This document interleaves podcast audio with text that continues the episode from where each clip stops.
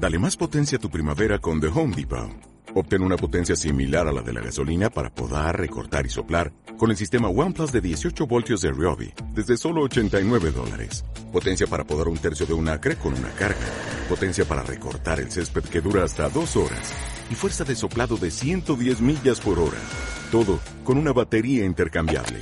Llévate el sistema inalámbrico OnePlus de 18 voltios de Ryobi. Solo en The Home Depot. Haces más. Logras más.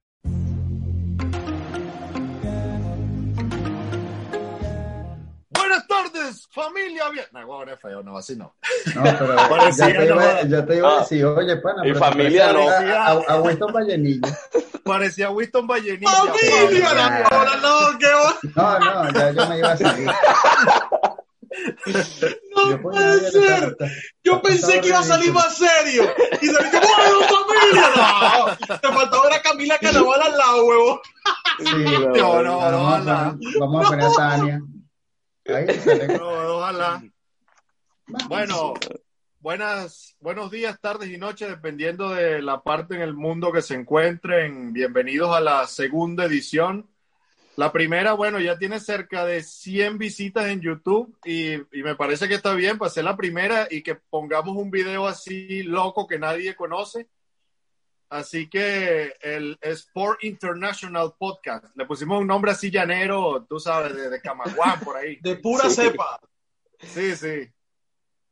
Bueno, hoy nos acompaña desde Barranquilla, la ciudad de Shakira y la ciudad del Pío de Valderrama, ingeniero civil y que tiene una constructora que, bueno, el 80% de los edificios de Barranquilla los ha construido la constructora de él. Por lo que veo El señor Charlie madridista. Robles con la bufanda del Madrid. Hay que estar los huevos. Este, este, este fue un regalo de mi pana Valdés. Hace muchos Sí. años. Todavía, todavía lo conservo. eh, y Ah, pues verdad, sí, es verdad, sí, es verdad. significa bastante para mí, porque lo regaló el pana y, Cuando y Javier segundo era porque es el equipo, también... y segundo Sí, porque es el equipo de mi alma. pero, pero es tan bravo, no es tan bravo, es tan bravo mi amor por este equipo que usa una, buza- una bufanda con una sensación térmica de 38 grados a esta hora. Sí, ya- ya- Yo no me acuerdo quién me regaló esa bufanda a mí. Bueno, en segundo sí. lugar nos, nos, ¿qué? Yo sí. Bueno, Nos, acompaña desde la, desde la ciudad de Lima, la capital de Perú, el señor, bueno, mira, el nivel es que Carlos Luis va a hablar hoy de, de la UFC y el loco se fue ayer para Abu Dhabi, vio las peleas en vivo para analizarlas bien y volvió para Lima para grabar el programa. claro, Charter, claro. Tengo, es que- tengo unos es que videos ahí este chamo, en el bueno, celular. Es otro nivel. dependiendo Del, dependiendo del día de la semana, se combina los zapatos no con la correa como uno, sino con el carro que va a sacar. Carlos Luis Salazar. No, este, bueno, de verdad que gracias por la invitación, pero todo lo que acabo de decir este pana es falso, porque yo estaba aquí, lo estaba viendo en, en Stop Stream y se quedó pegado varias veces, pero luché y luché para poder ver la pelea, de verdad que estaba súper interesante. Pero ese, ese es Javier que se la pasa este, viajando por todo el mundo, Turquía, España. No, no, no, no, yo no. Las veces que quiera. Y desde Cataluña, mes que una comunidad autónoma, mes que un club, nos acompaña Daniel Castrillo. Saludos, muchas gracias por la invitación, muchachos. Bueno, súper emocionado también por esta segunda edición. Y nada, para hablar de la Liga Italiana del Calcio, esta semana tuvo una semana muy interesante, histórica, por cosas que ya contaremos. Y bueno, de aquí en adelante, desarrollar todo lo que es el fútbol y el calcio es lo que nos gusta. ¿Ustedes se acuerdan de Erwin Platini Sánchez, el jugador de Bolivia? Claro. Bueno, aquí No, tenemos vale, a, yo- aquí tenemos a Daniel Francesco Totti Castrillo. Este, hoy, miren, este, aparte, el programa de hoy va a ser la, la UFC, la pelea de ayer, las, dos las dos más importantes, la de Chandler contra Hooker y la de Poirier contra McGregor. Eh, el fútbol italiano, el- la, la Serie A, la Premier League de Inglaterra y la Liga de España, junto con Copa del Rey, creo que tenemos por ahí también. Porque hay que hablar también del Madrid, así por mucha bufanda que te ponga, Sí. el Madrid lo eliminaron.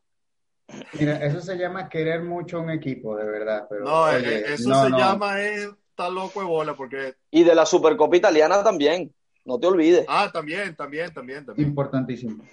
Sí, bueno, pero antes de todo eso, miren, les tengo dos noticias que, ah, que son aparte de, de este tema que, que creo que, que vale la pena comentar. La primera fue que ayer se corrió un rumor de que el gobierno japonés había dicho que no iba a ser posible eh, celebrar las Olimpiadas este año. Sí. Imagínense, ya las habían suspendido el año pasado y eh, las Olimpiadas son, el, para mí es el segundo evento deportivo más importante de- del mundo, después del Mundial de Fútbol. Y después salió que lo, de, que, que lo desmentían, que no era verdad o que estaban, eh, estaban como haciendo un plan para ver cómo celebraban las Olimpiadas sin, sin público. ¿Qué opinan ustedes de eso?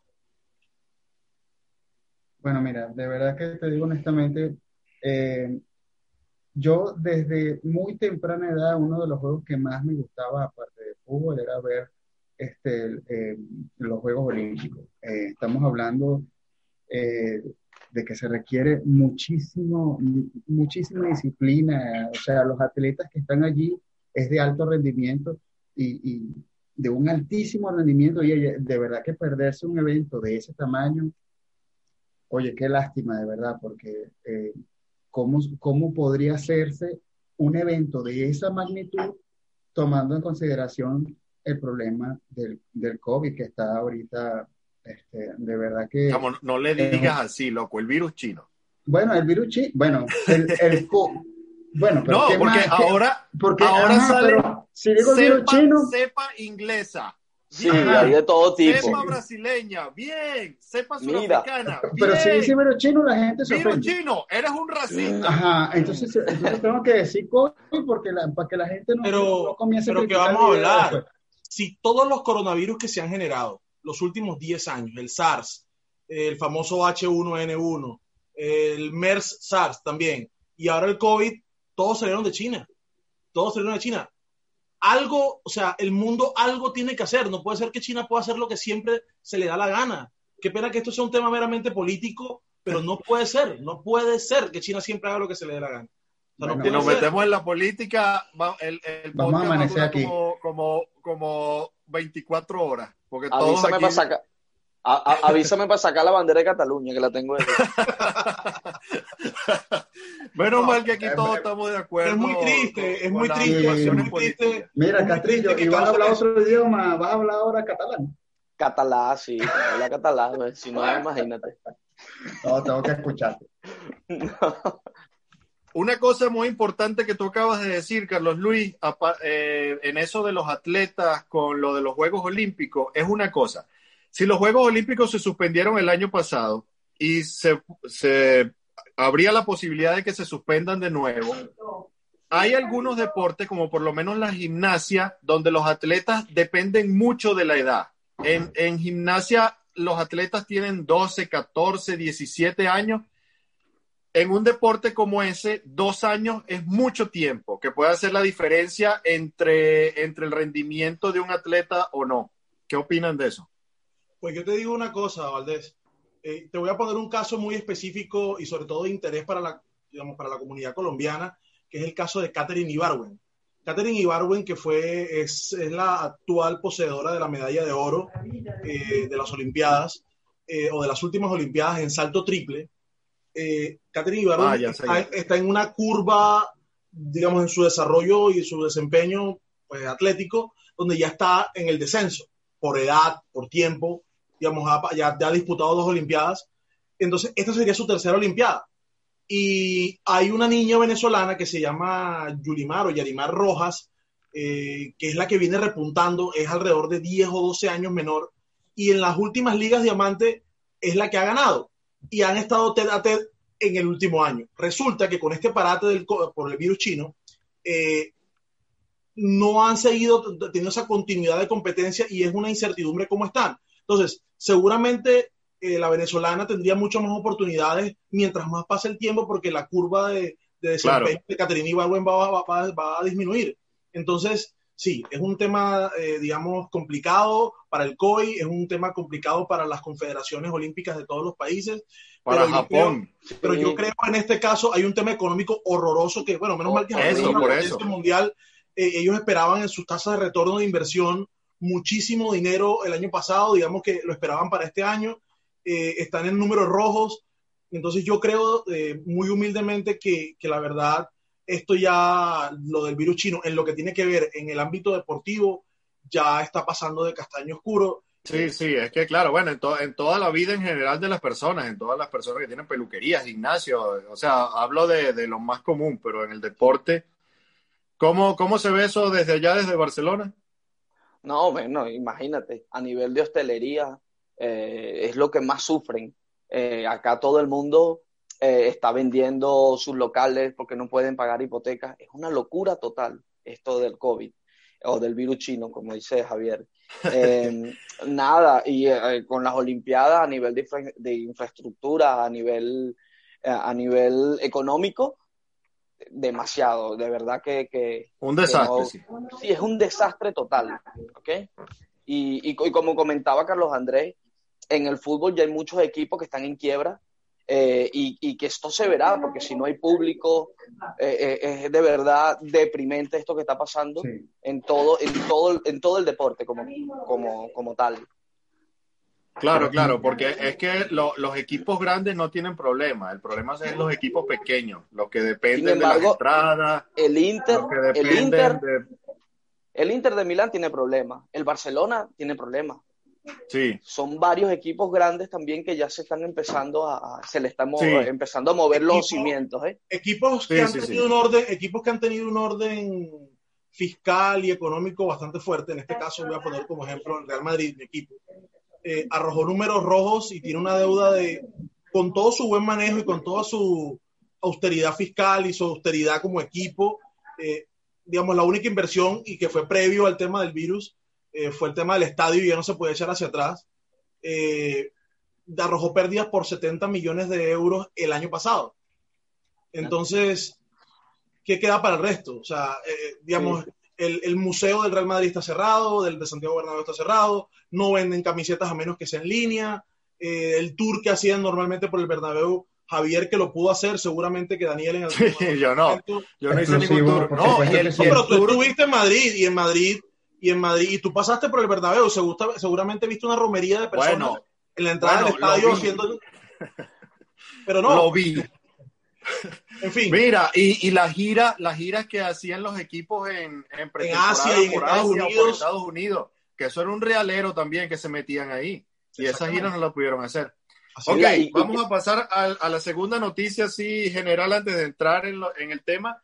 Y es una cosa que anda rondando, una noticia que a, a mí no es que me moleste, pero eh, Mr. Chip, del cual yo no digo, no voy a criticar su trabajo, Mr. Chip hace un gran trabajo, es uno de los, de los que lleva estadísticas más influyentes de, de los últimos años, de la última década. Mr. Chip está en todo, es increíble. Yo supongo que él tendrá un equipo porque no, una sola persona no puede hacer todo.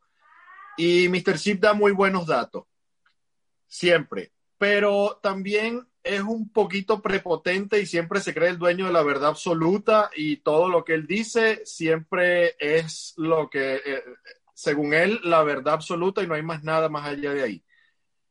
La semana pasada él dijo que Cristiano Ronaldo había superado a Pelé, que era el que tenía el récord con más goles en la historia del fútbol. Él dijo que Cristiano tenía ahora se- 658 y Pelé tenía 657. Yo encontré en, eh, según la Fundación de Estadísticas de Fútbol Deportivo, que es una, una asociación que, que lleva estadísticas también, que se fundó en 1994, es decir, cuando Mr. Chip todavía era un adolescente y hacía cosas de, la- de las que hacen los adolescentes españoles, que tú debes saber, Daniel. Y él, eh, esta, esta asociación tiene mucho más tiempo que él. Y según esta asociación, dice que Vican, Joseph Vican, el austríaco, tiene 805 goles profesionales. Romario, 772 en el segundo lugar. Cristiano Ronaldo 760 ahora con los goles, hoy no anotó, pero con los goles que hizo en, en la última fecha. Pelé 757, Puskas 746 y Messi 719. A la lista es más larga, pero puse nada más lo que tenían más de 700.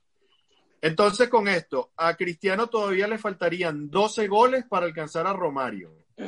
Y le faltarían 45 goles para superar a Joseph Vican, que yo creo que los va a hacer al final de su carrera. De aquí a un año los debe hacer. Pero, ¿qué creen ustedes? ¿A quién le creen? ¿A Mr. Chip o a la Fundación de Estadísticas del Fútbol Deportivo? No, Javier, y, y, no, y, no, y no, solamente fue la, la eh, esa asociación de la que tú hablas que maneja la estadística, también la, la Asociación de Fútbol Checo, eh, de, de, donde es Joseph eh, Vican, eh, se puso a indagar y sacó a la luz los números que tienen ellos. Y sí, bueno, según dicen que son 60 goles más y, y, que, y que no ha roto ningún récord. Cristiano Ronaldo. Ah, bueno, eso, eso, eso no lo sabía, que los checos deberían tener esa estadística, estadística salieron. como es. Sí, salieron, Porque Mr. salieron Chip con los criticó, Mr. Chip criticó a la FIFA, dijo que la FIFA, que él sabía más que la FIFA, porque la FIFA no sabía quiénes eran los goleadores de, de las eliminatorias al Mundial, algo así dijo. De los 21 mil no sé cuántos goles, ese fue un tuit de él que leí. Pero Sí, sí, sí. yo creo que la Asociación de, de República Checa eh, debe saber más que él. Sí, sí, sí. La verdad ¿Qué, es que, qué ibas bueno, a decir a- tú, Carlos Luis? Bueno, que hay que tener en consideración eso de, de la, de la organización que tú estabas hablando ahorita, porque, mira, mano, yo, yo te digo una cosa, Pelé como que le registraron todos los goles desde, desde preparatoria del liceo hasta cuando fue profesional, porque, mira, yo, yo- yo no encuentro otra explicación. Sí, sí, no, lo que, lo Claro. que pasa es que según, la- según esta asociación y según los demás, Pelé tiene nada más 757 goles, incluso según Mr. Chip. Que aviso a todos los que están viendo esto que este señor que está aquí no es Mr. Chip, eh, se parece pero no es, No es es, Carlos Ay, Andrés. me quito los lentes. porque yo, yo he visto que A mí tiene te es un poco más Pelé morena. Porque todo el mundo se va a 767 meter en el video. Coño, están discutiendo con Mr. Chi en su cara. Este, Pelé tiene 757 goles oficiales. Los demás fueron en partidas que él echó por ahí por la calle de su casa. Una caimanera. Igual Sí. Pelé no es el máximo anotador contando todos esos goles locos porque el, el máximo anotador es Arthur Friedrich, otro brasileño que tiene 1400 y pico de goles. O sea, tiene 200 y pico de goles más que Pelé.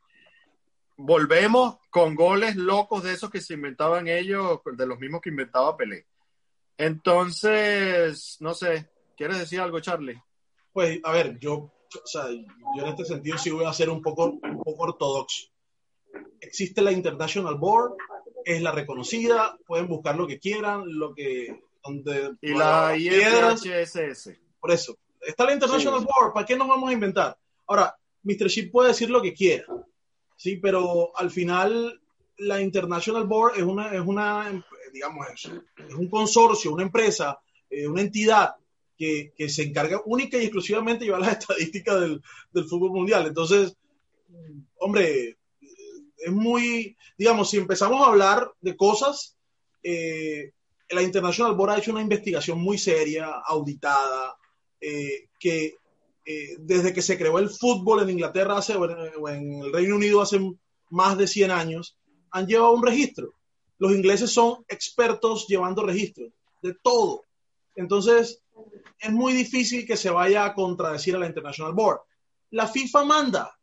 Y eso es uno de los temas que, que no sé si lo podríamos hablar en este momento o lo hablamos en la próxima edición de, de el Sport International Podcast, pero la FIFA es la que manda. Se inventaron este deporte, o sea, organizaron este deporte. Que ni los estados, ni los estados se pueden meter con la FIFA. La FIFA de por sí es un estado sin territorio. Entonces, ¿qué, qué, qué estamos hablando? Venga, chicos. Eh, sí, Cristiano, sí. Cristiano Ronaldo seguro pasa el récord. Y Messi, digamos que tiene chance. Tiene posibilidades. Sí, si bueno, no se va de la Liga Española. Dime. Si no se va de la Liga Española, si se va a Francia, yo creo que sí. Pero si se va a Inglaterra, al City, como dicen, no lo creo. No, yo creo, yo creo que lo más seguro es que se vaya al PSG. Y ahí sí, puede ser. Ahí sí puede. Ahí, ahí sí podría ser que llegue. Bueno, vamos a empezar por fin, que estamos hablando mucho. Vamos a empezar con, con, los temas que teníamos hoy. Carlos Luis, ¿cómo viste la pelea de ayer? Bueno, mano, mira, este, yo hice un estudio previo, durante y después. O sea, una en Abu Dhabi. no, no, directamente de aquí desde Lima. De, de, Fighting Island. No, ojalá yo, pudiera. Bueno, este, yo previo a esto, ¿verdad? Yo, yo estaba revisando más que todo eran los números, pues, que, es lo normal, lo que uno ve antes. Entonces, yo es una, este, ellos se habían enfrentado anteriormente y Conor McGregor le, le ganó por, digamos que le dio una buena paliza. Este, Ahora, ¿qué es lo que pasa? Que, que muchas personas comienzan a ver a Poirier como que si fuese un luchador promedio, la cual yo también considero que, consideraba que era también promedio, porque no es que era una persona de que, de que su nombre estaba retumbando por la UFC. Entonces, si, tú, si uno no se pone a revisar los números, este, eh, tiene 26 peleas, de las cuales eh, de las de la, em, perdón, eh, tiene récord de 26 ganadas, 6, eh, perdidas. en el récord de la UFC, 18, 5 y 1, o sea que, que, es bastante. Estamos por nocaut, en el caso de Purier, el 52% fue por nocaut, 24% por, por, ciento por sumisión y los demás en puntos. Pero hay que tener en consideración que Purier es cinta negra en Jiu-Jitsu. Eso quiere decir que es muy peligroso en el piso. Si, él, si Purier agarra a, un oponente y lo coloca al ras de piso, es muy probable que le gane. Porque eh, ahora, ¿qué es lo que pasa? Que en cuanto a la estatura y los pesos son bastante parecidos, prácticamente lo mismo. 32 años de edad, este, 70 kilos, no llegan a 71 kilos que es el peso lo cual ellos van a combatir. Ahora, si vamos a ver a McGregor, exacto, si vamos a ver a McGregor, ¿verdad? En el récord de UFC tiene este solamente esta cantidad de 10 y 2, o sea, eh, dos perdidas, pero aquí nosotros vemos el porcentaje de victorias, el 86% de las peleas de McGregor fueron por nocaut. Eso mm. quiere 86. 86%. Eso quiere decir que el tipo le pesa el puño izquierdo, porque es zurdo, bastante fuerte. O sea, la, mano la tiene bastante pesada. 5% por sumisión y 9% en puntos. Estamos hablando de que son personas bastante parecidas. Ahora, si, si nos vamos a la pelea, el primer round lo vi bastante o sea, lo, vi que, que, McGregor comenzó bastante agresivo porque una de las metas que él tenía y lo que había dicho era que esa pelea la iba a terminar en los primeros 60 segundos. A lo mejor él pensó que iba a ser lo mismo con Cerrone, este, que, que le ganó en 40 segundos. Y desde un punto de vista yo pensé que lo iba, no que lo iba a, a, terminar la pelea en el primer minuto, pero sí consideraba que en el primer round iba eh, eh, lo iba a dominar o, iba a ganar la pelea de una vez. Pero las cosas comenzaron a cambiar a partir del segundo round cuando comienza Poirier a atacarlo con patadas en la pierna de, de Conor. Lo comienza a atacar de esa manera. entonces, ¿qué es lo que pasa? Que yo pienso que Conor no estaba esperando eso porque Conor sabe, obviamente, que, que esos dos peleadores estudian, de que él iba a buscar la manera de cómo tumbarlo y colocarlo a ras del piso para poder entrar en el terreno de Poirier. Pero en este caso no. En este caso, este Poirier comenzó a, así como dicen en términos de boxeo, olió sangre cuando estaba más o menos en la mitad del segundo, cuando conecta un 1-2 que se ve en la cara de McGregor que aparte de que no se, no se lo esperaba, llegó un momento que pensó como que, ope, eh, ya, va, oye, ¿qué, está pasando aquí? Me dieron este golpe. O sea, la cara que puso, y ahí fue cuando pues como que este, se, olió sangre y comenzó a dar esas ráfagas de golpes tan, pero tan agresivos que dijo, esta es mi oportunidad y, y si no es ahorita, es ahora o nunca. Mira, Carlos. no, un momentico rápido Entonces, ¿qué, ¿qué, es lo que pasa? Que en ese momento, cuando, cuando este Porter lo pone a ver eh, eh, estrellas a Conor, tiene que aprovechar ese momento. Y el último golpe, ya cuando se estaba cayendo, eh, eh, Conor McGregor hizo la que iba a esquivar el golpe, pero el golpe iba por debajo. Ese fue el momento que yo considero que, que, que cuando cae McGregor, dice, ni siquiera sabía en, en, qué momento lo golpearon, porque fue tan fuerte que los mismos narradores, cuando estaban en la pelea, eh, eh, ellos decían que podían escuchar el zumbido de los golpes. O sea, cuando iban a el, el, el, el gancho o el uppercut, se escuchaba porque es que iban con bastante agresividad y con bastante fuerza. Y eso fue lo que se consiguió McGregor. De verdad que eso fue una gran sorpresa porque más del 70% de las apuestas estaban a favor de McGregor. Y, y, y, de verdad que fue algo increíble la reacción de las personas, las reacciones en, la, en, las redes sociales. De verdad que fue una pelea bastante interesante. Yo, yo te digo una cosa, yo no quiero pensar mal. Yo no quiero pensar mal, no quiero demeritar la UFC ni mucho menos. Pero no puede ser que McGregor se presente a una pelea de tal envergadura con tan pocos argumentos. O sea, nosotros cuando analizamos la semana pasada en la primera edición del programa eh, todas estas cosas, sabíamos que esto iba a pasar, era algo anunciado. Entonces, claro. ¿qué pretendía hacer McGregor si zafaba del segundo round? ¿Qué pretendía? Claro, Carlos. Y, y, y, y, es que para nadie es un secreto que, que así lo pensó Poirier.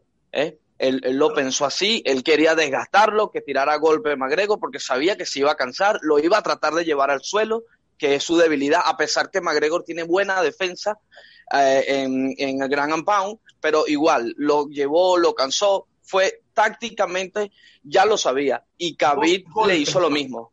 Dos sí. golpes le bastaron. Sí, sí. sí es que ahí la clave fue que, que Poirier, primero que sabiendo que McGregor es zurdo, Poirier es derecho, pero Poirier toda la pelea la peleó con la guardia zurda, es decir, con Cambiado. la mano derecha adelante. Y sí, en el primer round hubo varios intercambios de golpes que se dieron los dos y, y Poirier le aguantó bastante bien. Y en el segundo round, ahí en el momento, eh, en, en, el momento antes del knockout, unos 15, 10 segundos antes, estaba viendo el video, la repetición. La low kick que le, que le da Poirier a, a, McGregor con la pierna izquierda, que era la que tenía atrás, en la rodilla, entre la rodilla y el muslo de McGregor. Brutal. Eso suena como cuando tú partes, no sé, un, un, un palo seco, algo así. Claro. Y él, ahí, terminó... en ese momento, fue cuando ganó la pelea, porque después que le da esa patada que suena tan duro, cuando McGregor intenta irse hacia las cuerdas, se ve claramente cómo la pierna derecha se le va. Se le va. Y cuando y, la pierna derecha la se defensa. le va, claro, él queda pegado de, de, de, la, de la cerca trata de esquivar los golpes, pero sin la pierna como ya, ya, ya estaba el, el kickboxing sí. de, de, Poirier, el tailandés, ahí, le, ahí, completo, ahí los desgastó. Otro gancho, otro gancho con la izquierda, no. que fue lo que hizo que se tambaleara hacia atrás, y cuando McGregor se intenta agachar, Poirier lo estaba esperando con esa mano que le dio. Yo espero, que, bueno, eso. Yo espero, humildemente, mano... yo espero humildemente de que Dana White sepa, tenga la capacidad de entender que no debe pelear la próxima pelea por ir con, con Khabib. Creo que no es lo que debe apostarle. Yo creo que debe ser un Justin Gaethje con, con Poirier, generar sí, una mayor no, sí. expectativa, generar algo de ese, de ese calibre, para después ahí sí, con los dólares, con los euros, con oro, diamantes, lo que sea, buscar esa pelea de, de Khabib con, con, con, con el que gane de Gatti con, con, con Poirier. Sí, es que, es que, es que Khabib le ganó a Gatti hace poco. No, pero sí. un, nuevo, un nuevo enfrentamiento. Porque es que estamos, así, lo que se está buscando es que Khabib vuelva y que genere. O se puede buscar la trilogía. O se sí, puede sí, buscar no, la yo, trilogía yo creo que, yo creo con Poirier que, otra vez. O sea, McGregor. Eso, eso lo, lo, que dice Daniel es cierto. Como Javib está en, en, duda, no se sabe si vuelve o no vuelve, yo creo que lo mejor ahora sería buscar una Poirier contra Galle y después quizás la trilogía de McGregor mm. contra, contra Poirier otra vez. Eso, eso claro. siempre y cuando Javib se quede en el retiro. Sí, poco, y lo poco. que iba a decir, que, que, esa patada, la low kick, esa fue tan clave que, que en la entrevista eh, ahí en el octágono, al final, este McGregor dice, me mató la pierna y con eso es que salió en muleta. se acabó la pelea. Salió en muleta. Salió, salió, salió caminando con un bastón. Con cabestrillo puesto en la pierna, inmovilizándole la pierna entera. Sí, sí, sí. Salió caminando con un bastón. Es decir, o sea, el, la low kick fue peor que el knockout. Sí. Que el knockout fue brutal porque. Fue brutal, sí. eh, eh, o sea, lo, lo, agarró él con el gancho y, Ma, y McGregor agachándose. O sea, chocaron dos fuerzas. Sí, muy verdad. Muy tremendo. Sí. Muy tremendo sí. Que eso fue brutal. ¿Y qué te pareció la otra, la de Hooker contra Chandler? Bueno, Respecto a, a, a, esa pregunta sobre Chandler contra Hooker, bueno, Chandler prácticamente lo que hizo fue perseguirlo en, en el ring hasta que por fin lo consiguió y lo noqueó. Porque es que sí, mira, sí. no encuentro otra explicación. Esa, esa pelea fue sencillita.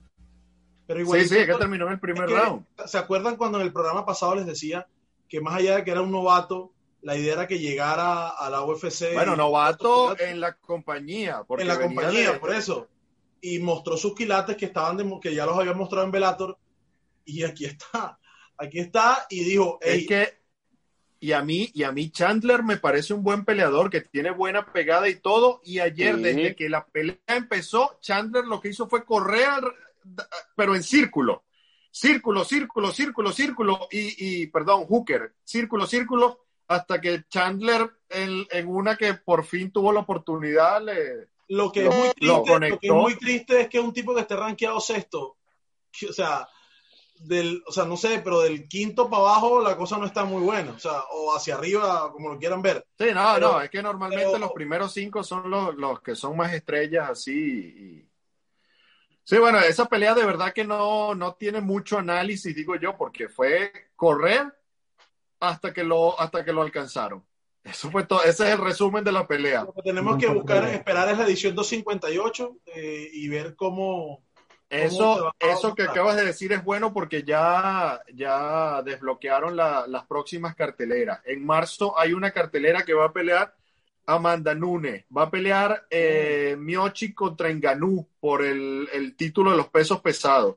Eso va a estar, wow. es, bueno, eso va a sí, estar buenísimo. buenísimo. Volkanovski también va a pelear y Adensania creo que también va a poner el título. Son varias, en marzo hay varias peleas por el título, que bueno, estaremos pendientes. Bien, vamos a pasar al segundo tema y le vamos a dar la palabra para que se exprese con todo lo que sabe de la liga italiana, Daniel. Vale. ¿Qué, qué ha pasado ahí la, la, la última semana? Nada, nada, súper interesante la liga italiana, eh, comenzando la semana con la Supercopa, eh, que se enfrentaba la Juventus y el Napoli un partido súper, súper reñido de principio a fin y, histórico porque ca causalmente anota el gol a los Raúl González Blanco, aquí hay muchos fanáticos de él, eh, no, no, Cristiano Ronaldo, no. para romper, entre comillas, el récord de Joseph Vican, de lo que estábamos hablando en, en, en la apertura del programa de hoy. Y, y, pero de verdad el choque es súper eh, electrizante.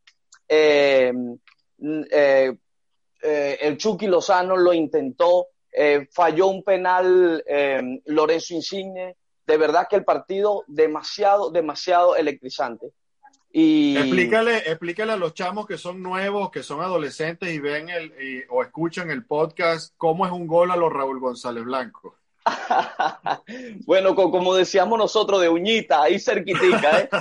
No, no, pero lo, ¿sabes a quién me recordó? Al gol que hizo Zidane, pero respetando la distancia de, de, de los metros, porque se, se, acostó prácticamente en un pie, en un compás y le dio de volea muy bien. Pero estaba ahí cerca y fusiló al portero, ¿eh?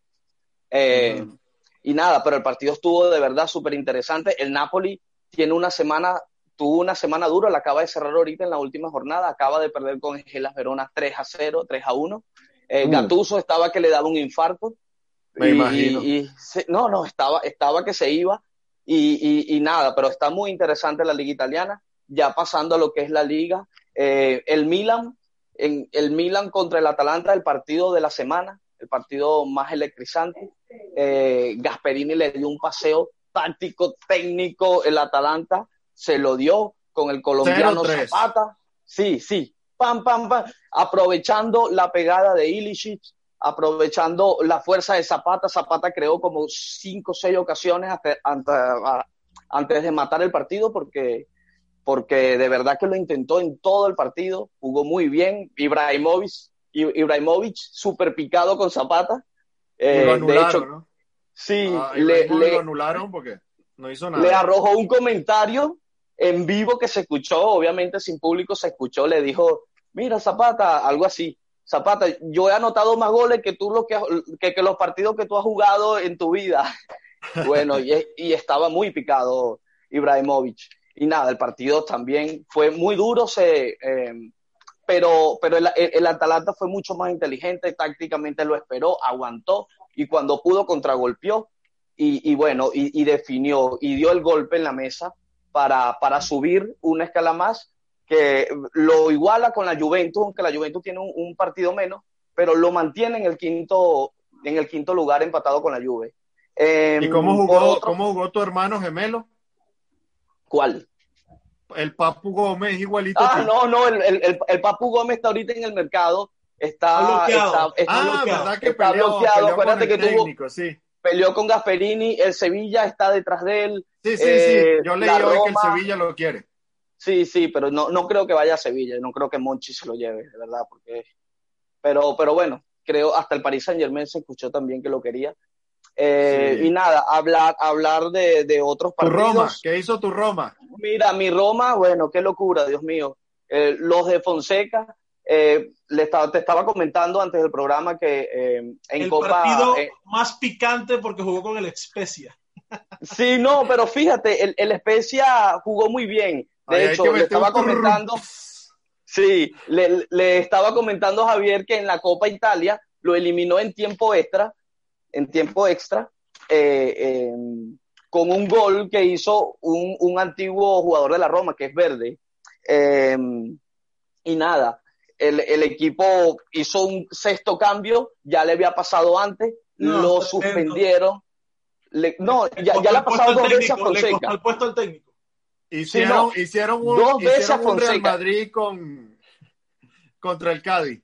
Sí, sí, no. Le, le- lo ha hecho dos veces ya, ya le quitaron un partido, lo, lo hicieron, un partido que quedó empatado uno a uno, lo hicieron perder 4 a 1, empezando la liga. Ya le ha pasado varias veces a Fonseca, de verdad que le no va, sé le qué va a pasa. costar, le va a costar el puesto, le va a costar el puesto al final de temporada. Pero, Sí, sí, yo- ese yo loco- creo que- Ese loco cuando, cuando se normalice la cosa y vuelvan a los tres cambios se va a volver loco. Sí, no, imagínate. Yo la verdad No. que no sé qué pensar. Mire, Dani, Pero bueno, ahí está la Roma todavía en el tercer lugar, está punteando o eh, Me tratando sorprende de que están de acercarse. tercero. sí.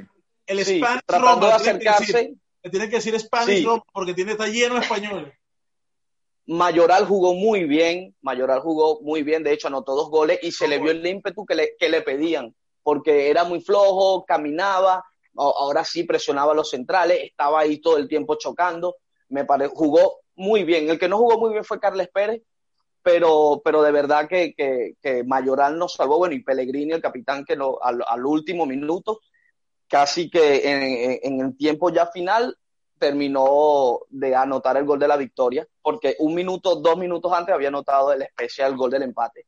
Los Eh, goles por otro al- lado- el, el empate fue al 90 y el, el de la Roma fue al 92, 93. Sí, sí, al 92, fue casi que un minuto después. Y, bueno, de verdad que fue, sí, sí, im- im- impresionante de verdad. Yo, yo vi el partido y como soy, como sabrán ustedes, romanistas, eh, lo viví De con la el corazón en la mano.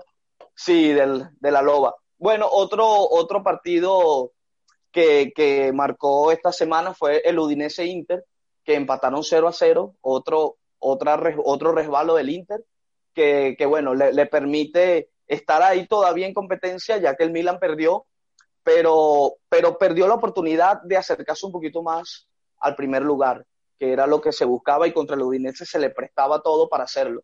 Y bueno, se les complicó la partida y, y, y- y no pudieron meterla, y no pudieron meterla, y bueno, y el Milan quedó Oye, campeón de invierno. ¿no pudieron qué? Hacer el gol. ¿No pudieron no pudieron, met- no pudieron meterla. Mira, escúchame una cosa. Cuéntame. Este, te iba a decir que el problema es que ahora viene en la Juventus que ganó hoy y, Sí. y ahora se les acercó. ¿Cómo, cómo ves tú esa tabla ahí en, en las Mira, próximas fíjate. semanas? Fíjate, desde, la, desde el primer lugar, que es el Milan, hasta, hasta el décimo, que es el Sassuolo, si no me equivoco, la diferencia son ocho puntos. Ocho puntos, eh, el Sassuolo tie- tiene 30 puntos y el Milan tiene 43 puntos, si no me equivoco. pero, pero está muy, está muy fuerte la liga italiana, está muy fuerte. Está brutal. Teníamos años, teníamos años sin ver una liga así. Y, eso es una buena, eso te iba a decir, que es una buena noticia que la liga italiana se haya puesto emocionante otra vez, porque el fútbol italiano. Sí, había decaído muchísimo. Cuando nosotros empezamos a ver fútbol, nuestra generación, el fútbol italiano era demasiado bueno. Esos partidos por allá en los años 90 era un fútbol demasiado bueno y después cayó en picada con los últimos años, aunque bueno, Italia resultó campeona del Mundial de 2006 y todo. Esa última generación. Sí, sí, sí. Y ahora la liga italiana se está poniendo muy buena otra vez. En este caso, viendo lo del Atalanta, lo del Atalanta, yo les digo, el Atalanta mostró para lo que está. Los problemas al interior del Atalanta es lo que tienen el equipo en este momento. Si no, el Atalanta podría estar haciendo la misma o una mejor temporada inclusive que el año pasado. Eh, Carlos Andrés. El Atalanta tiene un, Cuidado con lo que dice. Cuidado con lo que dice porque puede repercutir en tu contra. El Atalanta va contra el Madrid en Champions. Cuidado. Es que, esto es fútbol. Es que, esto es fútbol. Y, Cuidado. y le voy a decir una cosa. Yo todavía no sé cómo a Dubán Zapata no le han ofrecido un mejor contrato. Y mira, bueno y mira que y mira que Francisco Franco ya se murió. Sí, señor, ya no. ayuda. Muriel, Muriel se lo quiere llevar media Europa. Lo que pasa es que Muriel como que su sitio en el universo eh, es Italia, porque rinde en la Fiorentina, rinde en el Atalanta. Cuando jugó en el Sevilla, la contratación más cara de la historia del Sevilla ha sido Luis Fernando Muriel y no sirvió para nada. Claro, el Atalanta no creo que le dé por el equipo que tiene, porque lo tiene muy corto. Recuerda que está jugando Champions, está jugando Liga, no creo que le dé pero, pero, pero sí yo creo que tampoco el Milan va a aguantar tanto esta, en esta segunda parte del torneo. Hay, hay que ver, hay que ver. Hay que ver cómo resulta Mansuki con Ibrahimovic, cómo, cómo resulta esa fusión de dos jugadores de cabeza, de verdad que son muy fuertes y, y, ese tipo de jugadores, aunque no creas, marca la diferencia en momentos difíciles. Tienen que ver, y se los pongo para de, de tarea si quieren, tienen que ver el tiro libre que cobró Ilicic. La táctica que usó Gasperini ahí, eso nunca se había visto y seguramente, y seguramente se va a poner de moda, Javier. Ese, es, un técnico, ese es un técnico para el Inter de Milán. No lo he visto. Giampiero Gasperini es un técnico para el Inter de Milán. Sí, sí. Bueno, vamos a pasar entonces, ahora nos vamos de Italia y nos vamos a la Premier League. Y les tengo unos daticos del Liverpool que están buenos. El Liverpool le cortaron la racha de 68 juegos tenían sin perder en Anfield por la Premier League. 68 partidos y se la cortó el Barley, le ganó 0 a 1 eh, a mitad de semana y ahora esa racha se quedó como la segunda la segunda histórica en la Premier League detrás del Chelsea de Mourinho que encadenó 86 juegos sin perder eh, en Stamford Bridge con, con el Chelsea. Chelsea. Sí, este, unas noticias ahí rápidas que vi de la, de la Premier League hoy que me parecieron interesantes y es que Odegaard, la gran contratación del Madrid, que Florentino pagó por traer ese muchacho, ya está en el Arsenal, falta que pase las pruebas médicas, pero ya es jugador del Arsenal. Y otra cosa que vi es que el Barcelona, la junta directiva, decidió que la única forma de hacer que Messi se quede en el Barcelona, que es lo que quieren, es traerle a Agüero. Y ahora le están ofreciendo un dineral al Manchester City para, para comprarle al Kun Agüero y, y, traerlo y que Messi esté contento y que se quede en el Barcelona. Yo no sé si este, esa estrategia va a funcionar. ahorita viene una tormenta para acá y trae un Agüero. Eso es lo que le pueden traer, porque dinero no tienen. ¿oíste? Sí, de verdad que sí. Qué desastre de equipo. Bueno, una cosa, eh, el, partido más importante, yo, yo tengo aquí cosas de la Premier League que, que, me parecen interesantes y es que el Manchester United está reviviendo, tenía años desde 2013 que no era líder uh, en enero y, y, ahora el Manchester United está de primero, claro, tiene, tiene 19 partidos y el, el City que viene detrás tiene 18, es decir, tiene un partido más y el City está a dos puntos, que si el City recupera, o sea, cuando el City recupere ese partido, puede pasar al United si gana. y el City tiene una racha ahora, ha ganado todos los juegos, los últimos cinco partidos los ha ganado el City. Lo, lo, es decir, ha ganado los últimos cinco juegos que han jugado. Y bueno, eh, claro, yo no creo que el City vaya a pasar al Manchester en esta jornada, porque en esta jornada el Manchester United va a jugar contra el Sheffield United, que es el último de la tabla, que ha ganado un solo partido, incluso hizo el récord de más partidos sin, sin victoria, sí, de más partidos sin victorias al comienzo de una liga. Y el Manchester City juega con el Albion, que también está para ver, está de. el partido, el partido bueno, es el penúltimo. El, el United partido, juega contra el último y el City contra el penúltimo. El partido Así que, yo no creo que, que, la tabla cambie esta, el, eh, esta jornada. Lo que sí es el partido más interesante de, de, esta jornada, que creo, que creo que va a ser el martes, es el de el del Liverpool contra el Tottenham. Entonces, aparte de, esa, de esa racha que se cortó del Liverpool, hay una cosa interesante del Liverpool. El Liverpool en el 2021 no ha marcado goles en, la liga. Ni uno, cero. No ha marcado goles en los partidos que han jugado. Y el Liverpool de Klopp venía, super, venía volando. Que incluso, bueno, de, desde, desde 2018, 2019, Klopp venía volando con el Liverpool. Con, con Mané, con Saha, con toda esa gente. Salah, perdón, Salah, no Saha, Salah. Salah. Se te cayó la cédula. Sí, exactamente. Y no, pero hay varios Salah. Es igual que los Traoré. En cada equipo de Europa hay un Traoré. Y en cada equipo, en varios equipos de Europa hay un Salah. este, el Liverpool, aparte de que le cortaron esa racha, bueno, como les digo, nada más eh, esa estadística que me parece una locura que el Liverpool no tiene cuatro partidos, cuatro partidos, es decir, serían más de, de cuánto, 300 minutos, 30 y 360 minutos de fútbol sin anotar goles en la, en la Premier League. Y otra estadística que tenía, que Liverpool, por cierto, lo, hoy lo eliminó el Manchester de, de la FA, lo eliminó con, con, con el partido quedó 3 a 2 el Liverpool no ha pasado de la quinta ronda de, de la FA Cup nunca, con, mientras, mientras ha, ha estado Klopp ahí de, de, director técnico. Es decir, que es una competición que Klopp como que la, la, la bota, no, no, no, le interesa, no sé por qué. No será. le interesa. Aunque claro, hoy, hoy el partido contra el United tuvo, tuvo parejo. Eh, se decidió a último minuto con un gol de, de tiro libre de, de Bruno Fernández. Y bueno, ocupándonos de, de, lo que es el Liverpool-Tottenham, que es el partido más importante de, de, la jornada, se han enfrentado 174 veces. La ventaja del Liverpool es brutal, le ha ganado 83 veces y el Tottenham ha ganado solamente 43. Y tenemos que el Tottenham ha ganado solamente, escuchen esta, esta está buena. Claro, hay que ver el momento en el que llegue el Liverpool, pero el Tottenham ha ganado solamente uno de los últimos 16 partidos de liga contra el Liverpool. Uno de los últimos 16. Es decir, que el, el, dominio del Liverpool es total. La última victoria, esa victoria, el único partido que han ganado fue en octubre del 2017. Imagínense, hace más ya de tres años que el Tottenham no le gana al Liverpool.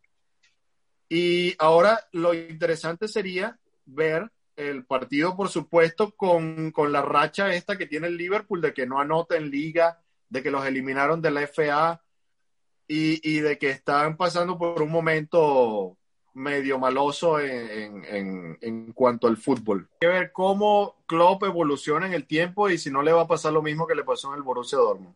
No, y, y, lo que le pasa al Cholo Simeone con el Atlético de Madrid, que es lo mismo todo el tiempo, son ciclos que, que por lo menos en el Cholo Simeone, que tiene mucho más tiempo en el Atlético de Madrid, se, se acaban.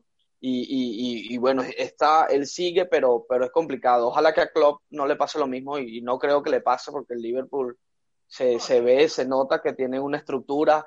Y bueno, lo que yo veo es que hay que refrescar un poquito la, la, algunos sectores del campo, como dice Carlos Andrés. Sí, sí. Bueno, precisamente vamos a pasar de ahí mismo al otro tema, ahora que hablas del Atlético de Madrid, que es la Liga de España, en la cual el Atlético de Madrid, el Cholo Simeone, está de primero y con mm. una buena oportunidad de ser campeón de liga porque ¿cuántos puntos tiene? Tiene creo que cuatro puntos de ventaja con dos partidos menos. Con dos partidos menos, sí. Sí, sí yo, yo, yo creo... Dale, dale, Daniel, dile. No, yo creo que el Atlético de Madrid este año en liga porque lo que queda de ver es, en Europa que, no ha podido dar ese, ese, ese salto eh, para, para, ganar la Champions, que lo hizo... El salto lo dio fue Sergio Ramos. pero pero el, el, el, Liga sí van muy bien, tienen a, Luis Suárez, que fue la mejor contratación que, pudieron haber hecho, Cholo Simeone lo agarró, lo agarró en su brazo y, y gratis, y gratis, y, y le dijo al lagarto, mira, haz tus maletas que ya yo tengo mi nueve. No, pero es que el lagarto es malísimo. A mí siempre me pareció que es malísimo Diego Costa. Sí, bueno, Diego Costa yo lo veo por la línea de Mansuki, de Ibrahimovic, son jugadores así muy temperamentales. No, pero Ibrahimovic es un talento, pero Diego Costa siempre me ha parecido malísimo. Sí. O sea, que tuvo, tuvo una temporada buena, dos temporadas buenas, cuando creo que fue 2012, 2013, por ahí, que hasta lo, lo nacionalizaron español para que fuera el nuevo 9 de España en el Mundial del 2014 y los eliminaron en primera ronda. Un desastre. sí, sí, pero acuérdate que ahorita con hay, muy pocos nueve, muy pocos nueve de verdad. Sí, sí. Si no es, si no es Lewandowski los 10 hay muy pocos nueve. No, ya. El último 10 es Valdivia, el chileno, y ya de ahí no quedan más 10 en el mundo. Todo por culpa del Barcelona. Todo por culpa del Barcelona y, su juego del tiquitaca eliminaron lo que es el 10. Dios, bendiga, Dios bendiga a Klopp y Dios bendiga a Mourinho.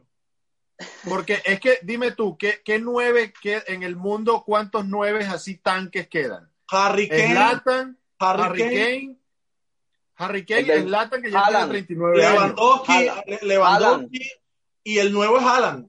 Ah, bueno, Haaland.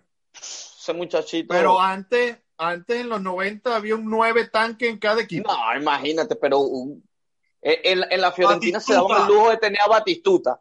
En la Fiorentina. Batistuta. La Fiorentina, sí. Sí, tú veías un 9 de esos de áreas súper crespo en el Parma Claro, claro. Es que cada equipo, cada equipo, tenía uno. Cada equipo tenía Zamorano, Salas. Zucker. Bueno, más allá que, eh, digamos, estamos hablando de la Liga Española como tal, creo que es importante tocar lo que está ocurriendo con el Real Madrid, eh, que cayó ante un equipo de segunda B eh, en los 16 de final de la, de la Copa del Rey. Eso me deja la sonrisa así. Eh, nada, y esto y seguramente esto que voy a compartirles seguramente eh, les va a, te va a sacar una sonrisa un poco más. Ahí les va.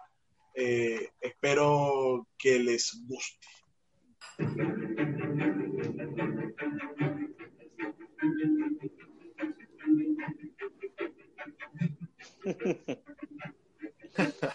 La carita Benzema.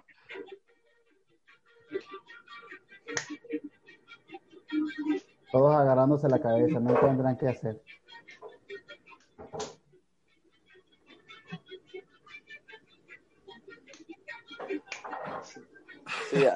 acá montaron un drama con la sonrisa de Isco y Marcelo, pero obviamente que era, sí, sí, sí. era sarcasmo, era... Bueno, el, el, el Barcelona tampoco que pueda hablar mucho, ¿eh? eh bueno, ¿qué les digo? ahorita perdió con el Bilbao, 3 a 2. Eh, eh, no, no, pero... ¿Qué les digo? Miren, no, bueno, pero el, Bilbao es un equipo de primera división con jugadores top, pero el, el Alcoyano, imagínate tú, es de la tercera categoría de España, o sea, segunda B.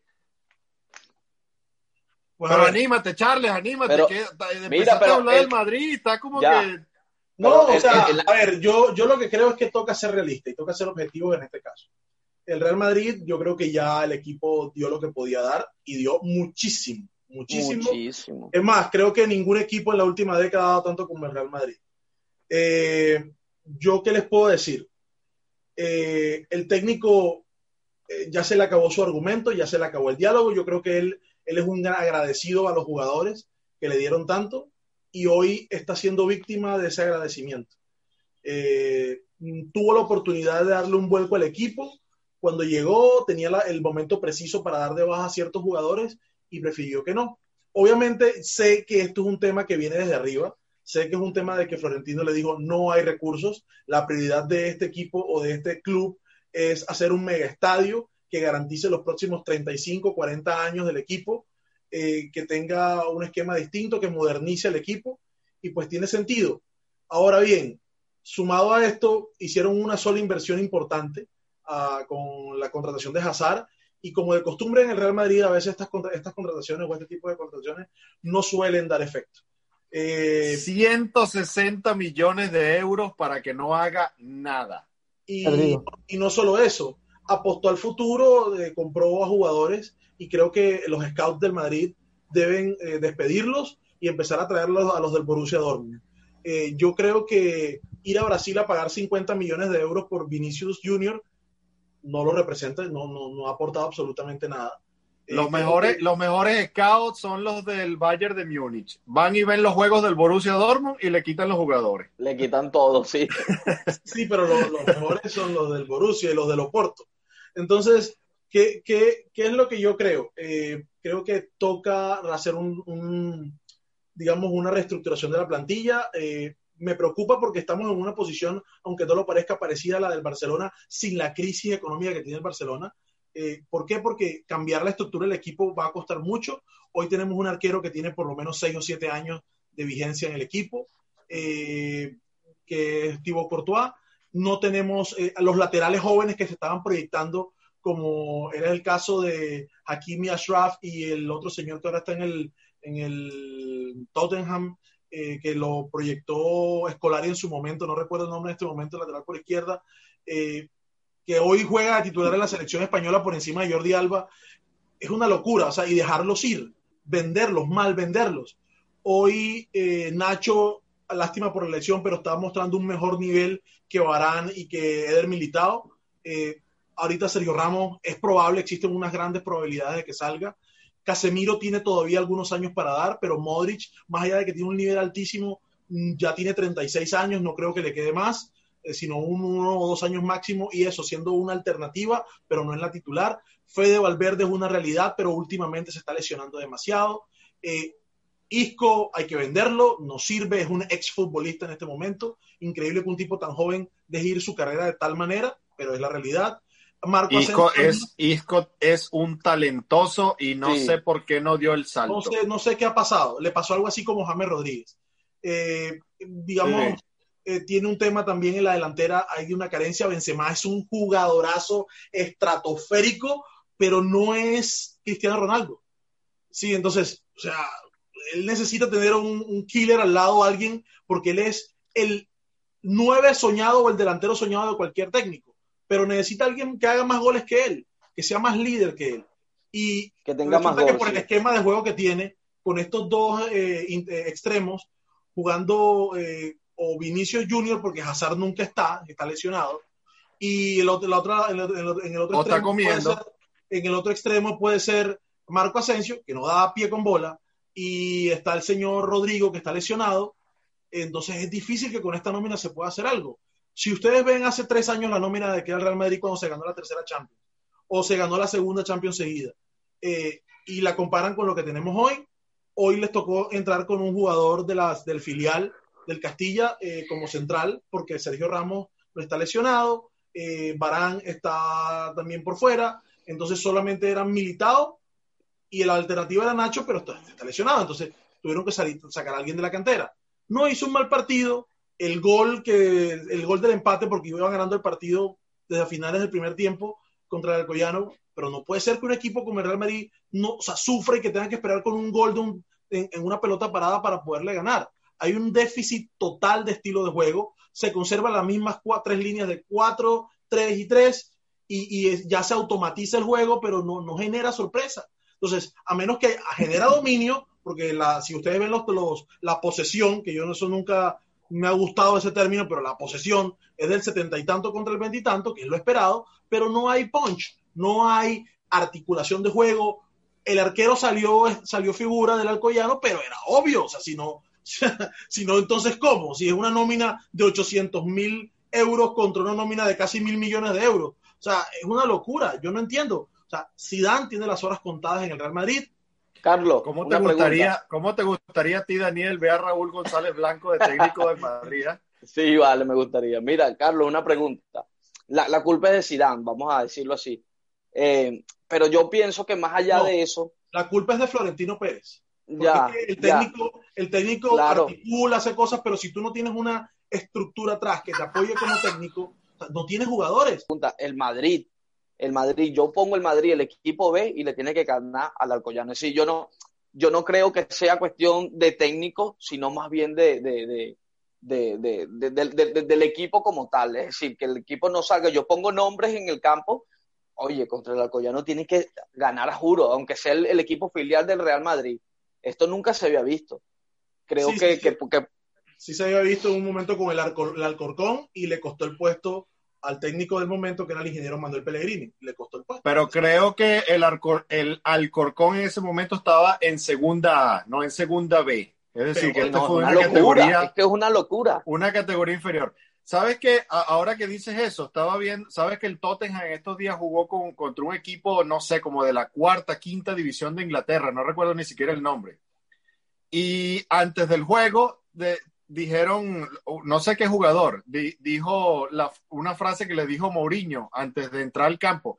Era un campo de esos que no tienen ni siquiera grada, donde la gente que está, las casas alrededor pueden ver el partido desde la ventana. O sea, pero no edificios altos, casitas normales. Y Mourinho les dijo antes de entrar al partido, o sea, era un partido contra unos chamos de, de la, no sé, la quinta división de Inglaterra. Mourinho les dijo, si en la Premier League perdemos un partido, es mi culpa. Si perdemos hoy aquí, es culpa de ustedes. O sea, que tienen que echarle bola. Tienen que ganar a juro. quiso decir. Claro, Exacto. tienen que ganar a juro. Entonces, mira Javier, si tú ves el resumen del partido, si tú ves el resumen del partido del Real Madrid con el No, no lo he visto. Eh, no, pero si tienes la oportunidad de verlo, te vas a dar cuenta que solamente creo yo que hay un jugador para destacar en el Real Madrid, que es Carlos Enrique Casemiro. El tipo juega, a, o sea, los partidos, creo que hasta en el barrio de su casa, de la misma manera como juega un partido de la Champions League. Es el único equipo, el que da gusto verlo jugar porque se mata en cada pelota y, juega como tiene que ser. Porque es que a veces yo lo que siento es que estos tipos están demasiado aburguesados. Si no es la Champions League o los partidos top de la liga, entonces no hay motivación para jugar. O sea, no puede sí, ser. Eso es. No puede ser. Exactamente. Sí, sí, la motivación. Pero yo te digo algo la situación del Real Madrid no es Zidane, no es mm. eh, Hazard que, le, que, costó tantos millones, no es el portero, no es la plantilla, no es el esquema, no es nada. Todos los problemas que tiene el Real Madrid es porque no está Cristiano Ronaldo, que era el que le salvaba la partida en los últimos años. Es, lógico que, pase porque es, es difícil para un equipo que el uno de los mejores jugadores de la historia se le vaya, así de simple. Pero el problema del Real Madrid es Cristiano Ronaldo. Cuando el Real Madrid estaba mal, en los últimos años, en, los últimos, en las últimas temporadas, cuando Cristiano Ronaldo estaba en el Madrid, siempre tenían partidos así, partidos difíciles, partidos que iban perdiendo, partidos que iban empatando, todo. ¿Y quién era el que lo salvaba siempre? El Le sacaba la pata del barro. Sí, sí, era el que le sacaba la pata del barro. Pero Javier, Javier a, mí me da, a, mí me da pena, a mí me da pena contradecirte, pero yo creo que no puede ser. ¿Sí me entiendes? O sea, el peso específico, el peso específico de un jugador como Cristiano Ronaldo, o vamos a quitar el nombre de Cristiano Ronaldo, pongamos otro, Messi. Messi el día que se vaya al Barcelona, eso va a ser un cisma. O sea, va a generar un. Pasa lo mismo, es que va a pasar lo mismo. Es que hoy ya está pasando solamente. está pasando hace cinco años. Bueno, es verdad, eso es otra cosa, que está pasando con él ahí. Sí. No, pero además solamente porque existe la posibilidad de que se vaya. Entonces, lo que te quiero decir es que eso es normal que ocurra, pero lo que pasa es que cuando tú estás en un equipo top del mundo, tú tienes que tener una estructura de club que te permita a ti sopesar ese tipo de cosas. Ahora, lo vas a resentir, sí, porque claro, si un tipo te hace 50 goles por temporada, o sea, y ya no lo vas a tener, porque no tienes nadie en el equipo. O sea, el técnico llega y dice, tengo un tipo que esquema que le ponga me hace 50 goles. Sea de penalti, sea de la por eso, por eso, por eso. Obviamente el tipo voltea en el, banco y dice, ¿y a quién pongo? Si no tengo quien me haga 50 goles.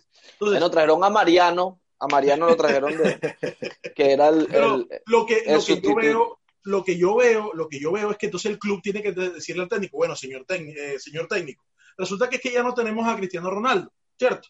Entonces, toca y no vamos a tener a otro Cristiano Ronaldo. Si nosotros queremos estar a la vanguardia y seguir allí en la, en la, digamos, de por sí está, pero no al nivel de ese tema, voy a jugar contra el Real Madrid. ¡Wow! Lo que se me viene por pierna arriba es complicado. y no tienen a Francisco Franco. Lo de Jovic fue demasiado bueno porque se lo compraron al Eintracht por, por 70 millones. dos temporadas. No rindió y ahora se lo devolvieron al Eintracht gratis. Y está haciendo gol. Y está haciendo goles. Tres goles, y tres metió goles un en doblete 60 en el minutos. primer partido. Tres goles En en el 60 primer partido minutos. Que metió un doblete. tres goles en 60 minutos. Pues bueno. Carlos Luis, ¿qué opinas No, bueno, tú mira. de esa tabla? El, Bar- el Real Madrid con toda la crisis que tiene está de segundo y el Barcelona con todo lo mal que está está de tercero, pero el Atlético le tiene cuatro puntos de ventaja y, do- y dos partidos menos. La Liga Española es un desastre. Es- exacto, mira, eso es una de las cosas que yo quería intervenir ahí, porque mira, lo que dijiste tú, Javier, respecto al Real Madrid, de Cristiano Ronaldo, ok, ellos ganaron su Champions, ellos ganaron, bueno, N cantidad de campeonatos, se retiró y ahora qué van a hacer? Y entonces, ¿qué es lo que van qué es lo que debería hacer el Barcelona? O te pones las pilas o, o- o vamos a ver cómo hacemos para poder tener a Messi todavía allí y ver cuál va a ser el esquema de juego, porque o sea, si se, si se va del Barcelona, y si es verdad que, bueno, ya está ocurriendo con, con, con Messi, que perdieron ahorita contra, contra Bilbao 3 a 2.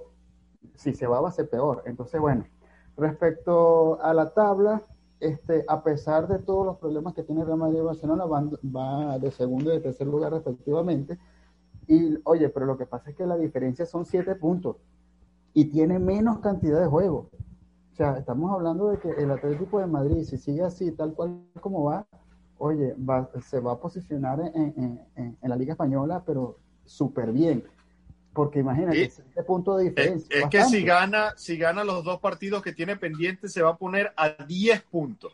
O sea, Sí. se, se va a, a- bueno, ese es mi, mi- lo, lo que más o menos estaba viendo sobre la tabla y de que el Atlético de Madrid está jugando súper bien, está, está, está muy bien. Y, y bueno, por los resultados que tiene Real Madrid y Barcelona, yo de verdad que veo bastante poco probable que, que, que, que alcancen al Atlético de Madrid, de verdad. Es, es lo, que yo opino.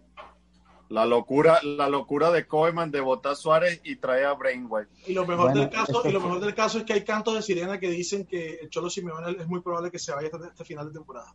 Entonces, tal vez saldría por la puerta. Sí, bueno, es que ya, ya tiene bastante tiempo ahí, Diez como años. decía Daniel, ya, ya el años. ciclo ahí, ya, ya, tiene- ya tuvo ni siquiera un ciclo, sino dos ciclos.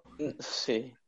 Mira, y, y, y fichajes, fichajes que hay por ahí, que hay, que han escuchado. Yo escuché por ahí un fichaje que, me- quieto.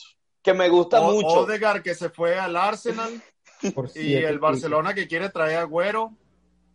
El más grande error, el más grande error que va a cometer Florentino Pérez, y creo que esto le va a costar a él la presidencia, es que está Escuchen enfrascado, está enfrascado en traer a Mbappé.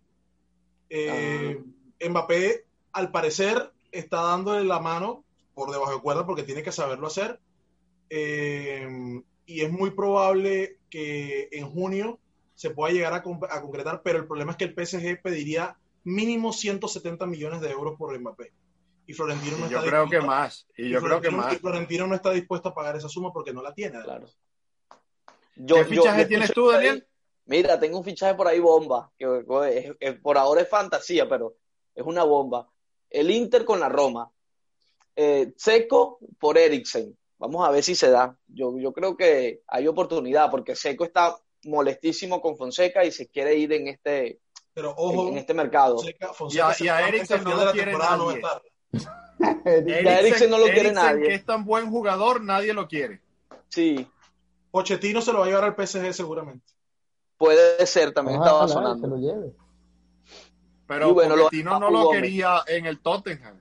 Pero lo está pidiendo para el PSG como plan B, o sea, para la segunda línea de, o sea, el segundo equipo. Me imagino. Bueno, señores, esto ha sido todo. La semana que viene les traeremos más de la información del fútbol mundial. Por allí, como siempre, pueden ver para seguirnos en nuestras redes y eh, no se olviden de suscribirse allí abajo, aquí en YouTube, dejar su comentario, sugerencia de qué tema les gustaría, de qué tema deportivo les gustaría que hablemos. Y por favor, suscríbanse, dejen el comentario y su like.